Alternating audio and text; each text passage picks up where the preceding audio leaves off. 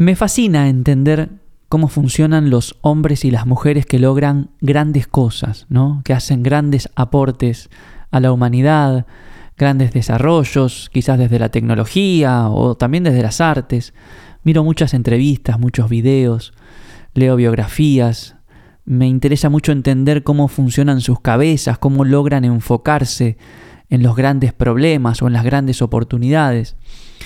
Y justamente el otro día estaba mirando un video con una conferencia que, que daba Sam Altman, el ex CEO de OpenAI.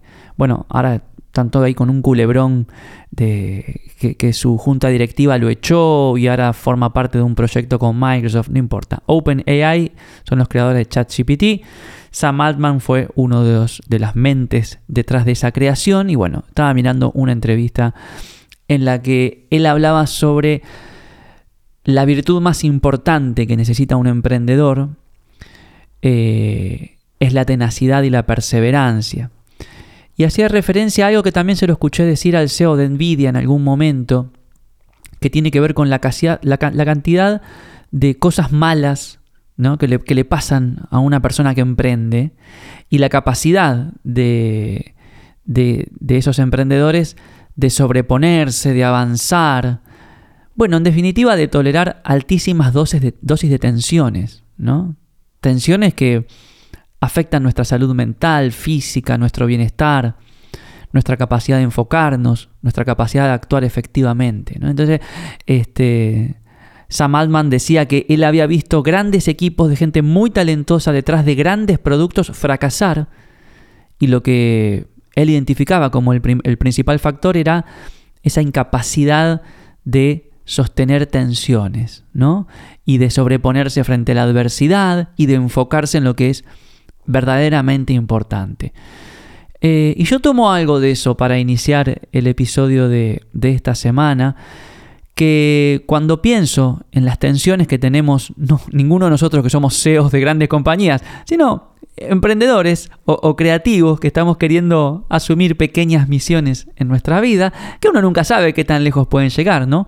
Pero en líneas generales, el resto de nosotros, que somos un poco más este, normales, por decirlo de algún modo, este, también lidiamos con tensiones permanentemente en nuestro día a día, en nuestros procesos creativos, en nuestros caminos de emprendedor. Y creo que estaríamos todos más o menos de acuerdo si decimos que uno de los grandes factores de tensión son nuestras relaciones con las redes sociales. ¿no? Nuestro vínculo con esos, esas herramientas que nos permiten llegar al mundo, pero que también nos muchas veces se vuelven un, un gran obstáculo en nuestro proceso creativo y nuestra capacidad de enfocarnos en lo verdaderamente importante. Y acá quiero hacer una salvedad o una, una nota antes de entrar en tema. No, quiero sonar pesimista, ¿eh? ¿eh? creo que las grandes oportunidades de mi vida profesional surgieron a través de las redes sociales. Mis, primeros, eh, mis, primeros trabajos en, grandes compañías surgieron a través de mi presencia en redes sociales. Eh, grandes personas que han formado parte de equipos en los que trabajé las conocí a través de las redes sociales. Eh, bueno, todo, lo que, todo lo que sucede hoy, probablemente alrededor del laboratorio Gaiki, gran parte tiene que ver con mi presencia y nuestra presencia en las redes sociales. Así que soy un eterno agradecido a esta tecnología que hoy existe y nos permite expresar nuestra voz y llegar a muchas mentes y corazones. Sin embargo, soy consciente también de que en términos creativos, las redes sociales son mi gran obstáculo a superar. Y esto estoy hablando acá en términos personales, ¿no? Eh, porque todos sabemos que son una gran oportunidad de, como te decía, de encuentro, de encontrar oportunidades, de resolver problemas, pero lo cierto es que también son una gran oportunidad de distracción. Y en este sentido, eh, las redes sociales también empiezan como a moldear nuestra manera de pensar nuestra manera de funcionar, ¿no? A nivel individual y a nivel este, creativo y emprendedor. Por ejemplo, uno de los, de los grandes paradigmas del, del mundo de hoy en términos de comunicación es que se suele decir que si uno no publica, desaparece. no solo se dice, lo creemos. ¿No? Si pasan 3, 4, 5 días y un, uno no publica algo en sus redes sociales, empieza a sentir ese, ese, miedo a desaparecer, ese miedo a que lo que creó o lo que tiene se pierda. Y eso es cierto, en parte, pero lo que es absolutamente cierto es que cuanto más publicamos en redes sociales, más desaparece nuestra capacidad de enfocarnos en lo importante. Y acá se plantea un doble problema. Un doble problema. Si no publica, uno desaparece siempre y cuando se autoperciba exclusivamente a través de la mirada y la aprobación ajena. O sea, si para existir vos necesitas que alguien te dé like, bueno, estás en problemas. Porque esa mirada limitada de tu existencia inevitablemente limitará tu capacidad creativa, tu capacidad de enfocarte en lo importante, tu capacidad de ver el gran esquema de las cosas. ¿Entendés? Entonces ahí, por un lado, tenemos el primer problema, ¿no? El desafío de dejar de autopercibirnos a través de la mirada y la aprobación ajena. El segundo problema tiene que ver exclusivamente con nuestra capacidad de enfoque. Y acá los números y las estadísticas este, me dan la derecha. Solo en Estados Unidos, los estudios de ansiedad en la población joven de 18 a 25 años indican que la cantidad de personas afectadas por estos, por estos síntomas, ¿eh? ansiedad, depresión, eh, ataques de pánico, etc., se duplicó entre 2008 y 2018 pasó algo así como del 8% al 17 y pico por ciento. ¿Qué sucedió? Más o menos en el año 2007, 2008, 2009, se masificaron las redes sociales. Muchos científicos y médicos y analistas y filósofos levantan la bandera de alerta. Ojo que nuestros cerebros todavía no están tan preparados para la exposición permanente, eh, este, eh, para el estímulo de la dopamina permanente a través de las alertas, notificaciones, likes, comentarios. Todavía no están tan preparados, no hemos evolucionado tanto. Y entonces como la máquina se sobrefuerza, por decirlo de algún modo, bueno, se elevan los niveles de ansiedad. Cuando uno tiene los niveles de ansiedad altos, ¿qué pasa? Baja la capacidad de enfocarse baja la capacidad de enfocarse. Y cuando baja nuestra capacidad de enfoque, perdemos la capacidad de profundizar en las preguntas importantes. Perdemos la capacidad de descubrir dónde está la verdadera oportunidad. Perdemos la capacidad de ver lo que es esencial en aquello que hacemos. Y entonces terminamos en una especie de loop o de rutina alrededor de lo que hacemos, haciendo siempre lo mismo, dándole vuelta siempre lo mismo, hablando siempre de lo mismo, y la verdad que eso no cambia nada. Y yo escucho con mucha frecuencia a creativos y emprendedores decirme, no, sí, como que medio que me aburrí de lo que hago, que esto, que el otro, y eso habla claramente de que perdiste la capacidad de identificar dónde está la próxima misión, de ver con un poquito más de profundidad la realidad, las necesidades del mundo, las oportunidades y caminar en esa dirección. ¿Entendés? Entonces, todos los, todos los creativos y los emprendedores tenemos como ese gran desafío, identificar a dónde está la misión. La misión generalmente está 5 centímetros por encima de nuestro alcance, requiere que nos esforcemos, requiere que nos desarrollemos, requiere que nos enfoquemos. Ese es como el, digamos, el gran horizonte de todo creativo y todo emprendedor. Descubrir cuál es la verdadera misión última que debe asumir. ¿Me entendés? Más allá de lo que hoy estés haciendo y quizás estés satisfecho o no, todos tenemos ahí adelante una misión por descubrir. Y eso es lo interesante del camino del emprendedor. Eso es lo interesante del camino creativo. Que la misión última y la más grande de todas no sabemos cuál es. Ahora, cuando perdemos nuestra capacidad de enfocarnos, nos quedamos con lo que hacemos hoy, le damos vuelta a eso y nos terminamos aburriendo. Ergo, terminamos abandonando. Las redes sociales se vuelven así una especie de herramienta y trampa al mismo tiempo. ¿no? Entonces el desafío cuál es? Como toda herramienta, tenemos que aprender a usarla a nuestro favor y no en contra. Y tenemos que aprender a ponerla en su lugar en el gran esquema de nuestros asuntos creativos. No se dan idea la cantidad de, de creativos y emprendedores con los que hablo y que cuando los escucho me doy cuenta que piensan su emprendimiento, piensan su proceso creativo solo a través de las cosas que hacen en redes sociales. Y eso es peligrosísimo. Es peligrosísimo porque habla de una mirada muy limitada, muy sesgada. Te estás perdiendo un montón de otras cosas que podrías estar haciendo, que podrías estar resolviendo, que podrías estar sumando por pensar ¿Cuál va a ser tu posteo en Instagram o en TikTok hoy que te va a generar la mayor cantidad de likes?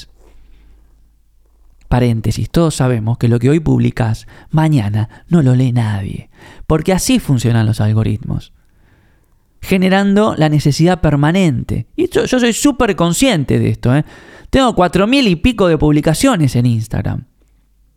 ¿Vos te crees que eso va, va a, trascender, va a perdurar. Pasado mañana, si alguien no escrolea para atrás, no ve ninguno de mis videos. Yo soy súper consciente de eso. Y en un ratito vamos a hablar. Porque existen otros canales digitales en los cuales uno puede hacer un esfuerzo y ese esfuerzo se sostiene y trasciende. Pero en general en las redes sociales, lo que hoy uno publica mañana se vuelve polvo. Entonces hay que ponerlo en su lugar. Hay que ponerlo en su lugar. Bueno, te quiero dar algunos consejos entonces que creo que te van a ayudar a revincularte y a construir, como decíamos en el, en el programa de comunicación efectiva, un sistema que te funcione a vos y no una dinámica en la cual vos sos funcional al sistema. ¿Sí? Un sistema de trabajo que te funcione a vos. En primer lugar, deja de pensar la existencia de tu proyecto, emprendimiento o tu propia existencia en función de tu presencia en redes sociales. Hay mucho más que hacer fuera de ellas y que te va a ayudar a lograr tus objetivos. Entonces te, te hago una pregunta, así como creativa, como un ejercicio creativo. Si no tuvieras redes sociales, ¿cuál sería la mejor versión de tu emprendimiento? Si no existieran las redes sociales. ¿Cómo harías para mejorarlo? ¿Cómo harías para hacerlo crecer? ¿Cómo harías para comunicarlo? Es un lindo ejercicio para hacer. Yo a veces pienso, bueno, ok, si no existiera Instagram y LinkedIn, ¿cómo sería Gaiki? ¿Cómo me comunicaría con las personas? Y lo cierto es que muchas de esas cosas ya las estamos haciendo y de hecho nos dan mucho resultado. Una de esas cosas, por ejemplo, es este podcast. O nuestros comunicados a través del newsletter que no son redes sociales y que son canales que tienen mucha más trascendencia. Bueno, sigo. Cuanto más publicas, más querés ver las reacciones. O sea, si vos publicas algo, ¿qué haces? Te quedas esperando a ver qué pasa. ¿no? Entonces, publica menos para darte espacio. Publica solo cosas que te hagan sentido y que aporten propósito. ¿Me entendés? O que de algún modo no sean ruido ni para vos ni para los demás. Cosas que sientan que verdaderamente vale la pena tu esfuerzo y tu, tiempo para ponerlas ahí en el mundo. Porque van a durar muy poco. Porque hoy las publicas y mañana no las ve nadie. Entonces, ¿cuánto vale tu tiempo? ¿Sí? Eso es siempre muy importante tenerlo en cuenta. Tercer consejo, tenés siempre un proyecto que sea más ambicioso que tu presencia en redes sociales. ¿Qué quiere decir esto? Un proyecto que te desafíe más que simplemente publicar. Por ejemplo, las, los grandes logros de mi carrera, en realidad, de mi carrera como, como divulgador creativo, no son gracias a mis publicaciones en Instagram, sino a mis libros. Escribir un libro lleva tiempo, lleva esfuerzo, lleva investigación, lleva tenacidad. ¿Entendés? Entonces, no te digo que escribas un libro, ¿eh? pero pensá ¿Qué clase de proyectos podrías asumir que tengan como ese nivel de desafío? Que te desafían mucho más que a construir una presencia en redes sociales. De hecho, lo que yo siempre recomiendo es invertir la ecuación. Primero crea algo grande y después salir a comunicarlo. Mucha gente hace al revés, sale a comunicar esperando poder crear algo grande en algún momento. Enfócate en crear algo grande, tómate dos, tres, seis meses para hacer algo que verdaderamente se sostenga por su peso propio y después, si querés, sí, le das con todas las redes sociales para que el mundo se entere de que exista. De que existe, perdón. Cuarto consejo, sistematiza la desconexión. Por ejemplo, podrías decir, ok, yo trabajo intensamente en las redes lunes, miércoles y viernes, martes y jueves simplemente respondo cositas, que es más o menos lo que hago yo, y los fines de semana me desconecto, detox, chao, me dedico a otra cosa, me doy aire, me doy espacio, y eso nos ayuda a tener un vínculo mucho más saludable ¿eh? con, con, estos medios digitales. Y finalmente, el quinto consejo, y creo yo que es uno de los más importantes porque a nivel estratégicos es el que a mí más resultados me da, es identificar los canales que te ofrecen mayor probabilidad de descubrimiento barra rotación. Así no va a ser necesario que estés tanto detrás de la publicación de cada día. Te doy un ejemplo. Instagram, TikTok, Facebook, Twitter son canales en los cuales uno publica hoy, mañana no existe. entonces tiene que estar permanentemente publicando para existir. ¿Ok? Pero de repente te puedo dar una estadística. Por la cantidad de reproducciones que tiene mi podcast, ¿sí? yo sé que en este momento, en este momento, no importa la hora que sea, alguien está escuchando alguno de los casi 80 episodios. Eso es mágico, es maravilloso. ¿sí? Y eso habla de un canal que permanentemente ofrece que el contenido rote y sea descubierto por nuevas personas. El podcast me ofrece eso. Yo sé que en este momento alguien quizás está escuchando el episodio número 5 que lo grabé hace dos años.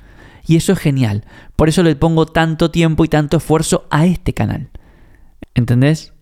Otro canal que te ofrece descubrimiento y rotación, de algún modo también es YouTube. ¿No? Si alguien entra a YouTube y en el buscador pone el camino de la creatividad proactivamente, voy a aparecer. Algo que no va a pasar nunca, por ejemplo, no sé, en Instagram, que tiene un buscador que es malísimo. ¿Sí? Ahora bien, YouTube es un poco más desafiante porque requiere que uno tenga cierto tiempo para producir esos videos con buena iluminación, buena, buen sonido, etcétera, etcétera, etcétera. Entonces, bueno, uno puede elegir. Yo en algún momento, creo que te lo contesto, este, empecé atacando estos dos canales, ¿sí? Eh, el podcast y YouTube y me di cuenta que YouTube me, me, demandaba mucho más esfuerzo y el podcast me daba muchos mejores resultados, entonces me empecé a enfocar más en el podcast. ¿Ok? Pero entonces, no te estoy diciendo que dejes las redes por hacer un podcast o por abrir un canal de YouTube. ¿eh? Te estoy diciendo que distribuyas mejor el esfuerzo. ¿Sí? Eh, el newsletter también es un buen complemento. ¿Sí? Porque si vos escribís algo lindo y lo mandás en el momento indicado, las personas te leen. Entonces uno va como armando una estrategia en la cual cada canal tiene la atención que se merece en función de las oportunidades que ofrece. ¿Sí? Hoy en mi cabeza yo podría estar tranquilamente una semana no publicando nada en Instagram, no me va a pasar nada. Pero no me doy permiso para no publicar un episodio del podcast porque sé que tiene mucho más impacto, hay muchas personas esperándolo y genera, digamos, aporta mucho más al propósito del laboratorio Gaiki. Entonces empezá a identificar qué canales te ofrecen mayor probabilidad de descubrimiento barra rotación. ¿Mm? Teniendo en cuenta esto, que muchos de los canales que hoy consideramos que son los más importantes, tratan muy mal a tu contenido. Lo que hoy publicas mañana desaparece. Y entonces es momento de empezar a abrir la cabecita y ocupar otros espacios y crear otros espacios que tengan un poco más de peso y que valoren un poco más tu tiempo y tu esfuerzo. Repasando entonces rápidamente, cinco consejos para empezar a redefinir tu relación con las redes sociales y con los medios digitales en general. Uno, deja de pensar tu existencia o la existencia de tu emprendimiento solo en función de tus publicaciones, porque eso está acotando tu visión creativa y tu accionar. Dos, publica menos para estar menos pendiente ¿sí? de, las reacciones y de los likes. Tres, siempre tener un proyecto más ambicioso que tus publicaciones. ¿Eh? Un libro, un cortometraje, una aplicación, algo que te desafíe un poco más a estar publicando todos los días. Cuatro, sistematizar la desconexión, porque esto ayuda muchísimo a mantener una cabeza fresca y a poder enfocarse más. Y cinco, investigar y empezá a identificar aquellos canales que te ofrecen mayor probabilidad de descubrimiento y rotación. ¿Sí? Así no va a ser necesario que estés tanto tiempo detrás de la publicación cada día, subir una historia, subir una publicación, subir un tweet, que esto, que el otro. Y te puedes dedicar a lo que verdaderamente importa, que es crear lo que tenés que crear para descubrir cuál es la misión última que te está esperando. Espero que se haya entendido. Tenemos que dejar de existir solo a través de la mirada y la aprobación ajena. Tenemos que poder hacerlo. Y un modo muy efectivo es a través de nuestras creaciones. Cuando uno crea cosas y las entrega al mundo, uno se ensancha y le demuestra a su conciencia de autopercepción limitada que su existencia es más grande que lo que uno cree. Si yo no hubiera escrito ninguno de mis libros, si yo no hubiera grabado ninguno de mis discos, y si solo viviera a través de mis publicaciones de Instagram, estaría loco. Absolutamente loco. Porque verdaderamente sentiría que si no publico no existo. ¿Sí? Pero el día de mañana Instagram desaparece. Mis libros, mis creaciones, mis canciones, mis conferencias van a seguir flotando por ahí. Y yo voy a seguir viviendo a través de ellas. Y eso es lo importante y lo que te quiero transmitir de algún modo con este podcast. No dejes de publicar, no abandones las redes sociales, no te estoy diciendo eso, yo también uso las redes. Sí, pero que publicar no te desenfoque de crear. Siempre hago como esta, esta pelea entre generar contenido y, crear. ¿Vieron? Cuando se habla, ¿qué, ¿qué hace aquel? Es un generador de contenido. Bueno, el contenido está para llenar cosas. Las personas que generan contenido lo que hacen es llenar el espacio de las redes y ya. Del otro lado estamos los creativos, los que queremos, no queremos llenar cosas, queremos lograr cosas, queremos cambiar el mundo, queremos ayudar a las personas. Bueno, este es un momento en el cual gran parte de emprendedores y creativos tienen que decidir entre o generar contenido o crear te invito a que te vengas de este lado de la vereda y te propongas crear. ¿Sí? Crea cosas. Que las cosas que crees sean mensajes que te vayan acercando cada día a desafíos más grandes. Y enfócate en los desafíos, no en la cantidad de seguidores que tenés o en la cantidad de historias likeadas. Esas variables te puedo asegurar, tengo 20 años de experiencia en esto, no cambian nada. Lo que publicaste hoy mañana no lo va a ver nadie. Sin embargo, lo que puedas crear hoy puede vivir para siempre.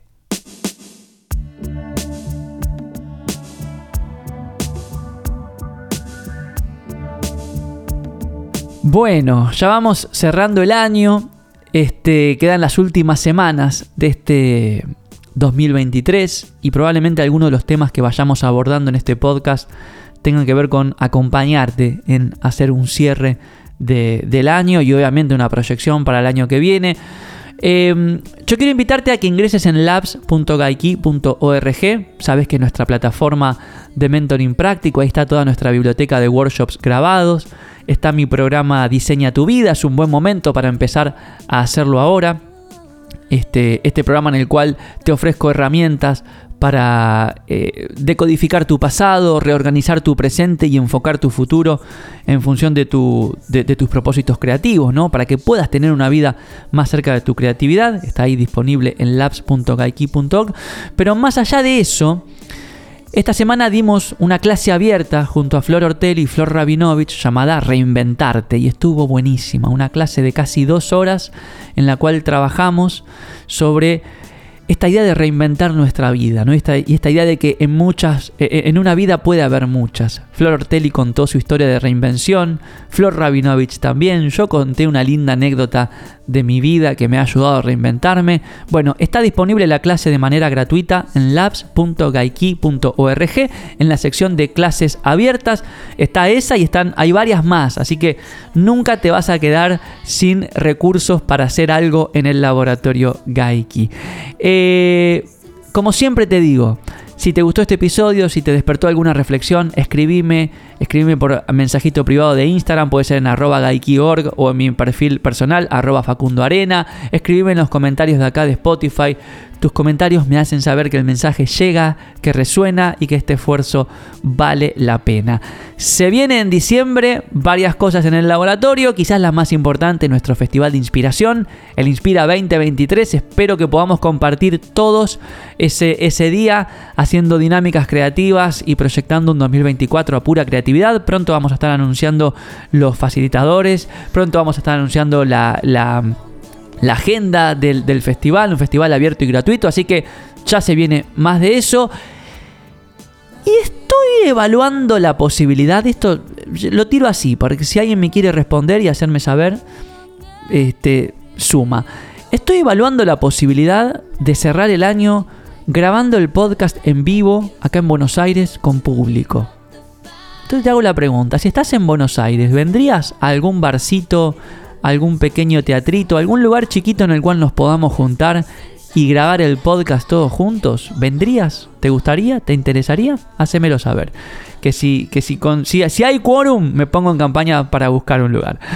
Bueno, espero que hayas disfrutado de este episodio tanto como disfruté yo de grabarlo. Te mando un abrazo enorme y nos estamos escuchando en una próxima oportunidad. Chao.